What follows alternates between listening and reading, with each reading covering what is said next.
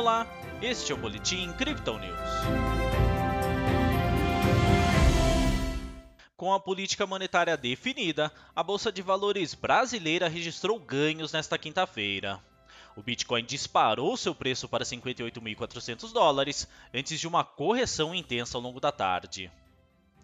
Ontem o Ibovespa teve alta de 1,57%. Hoje o índice operou indefinido, mas subiu em 0,30%.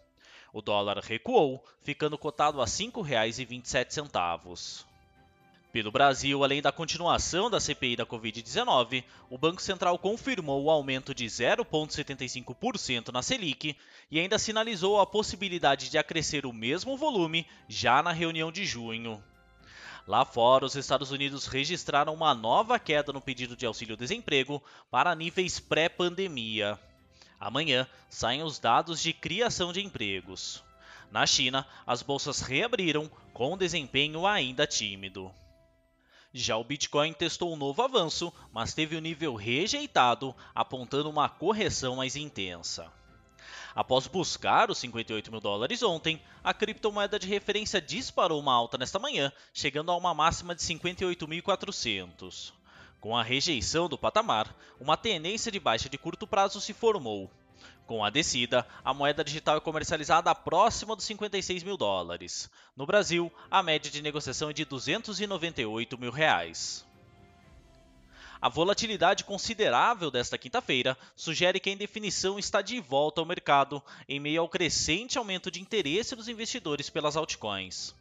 Segundo os analistas da Crypto Digital, a dominância da criptomoeda de referência está pouco acima dos 45%, enquanto outros tokens, como Ethereum, seguem registrando novas máximas históricas.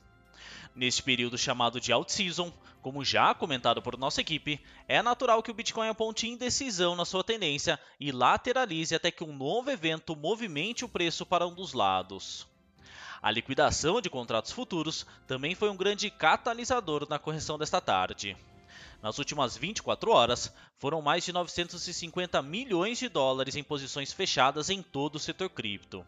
Chama atenção que o Bitcoin em si não registrou grandes volumes, com 169 milhões de dólares liquidados.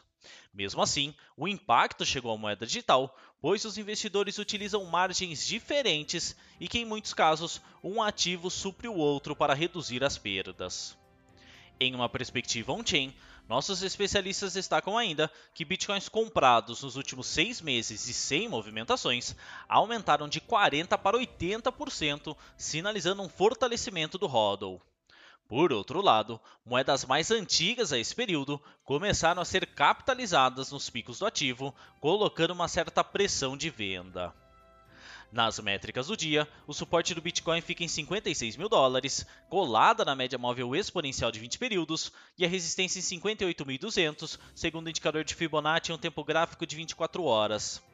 O RSI vai para os 50%, com o mercado bem equilibrado, como também aponta o estreitamento da banda de Bollinger e a aproximação leve das linhas do MACD. Essa foi a análise desta quinta-feira da equipe Crypto Digital.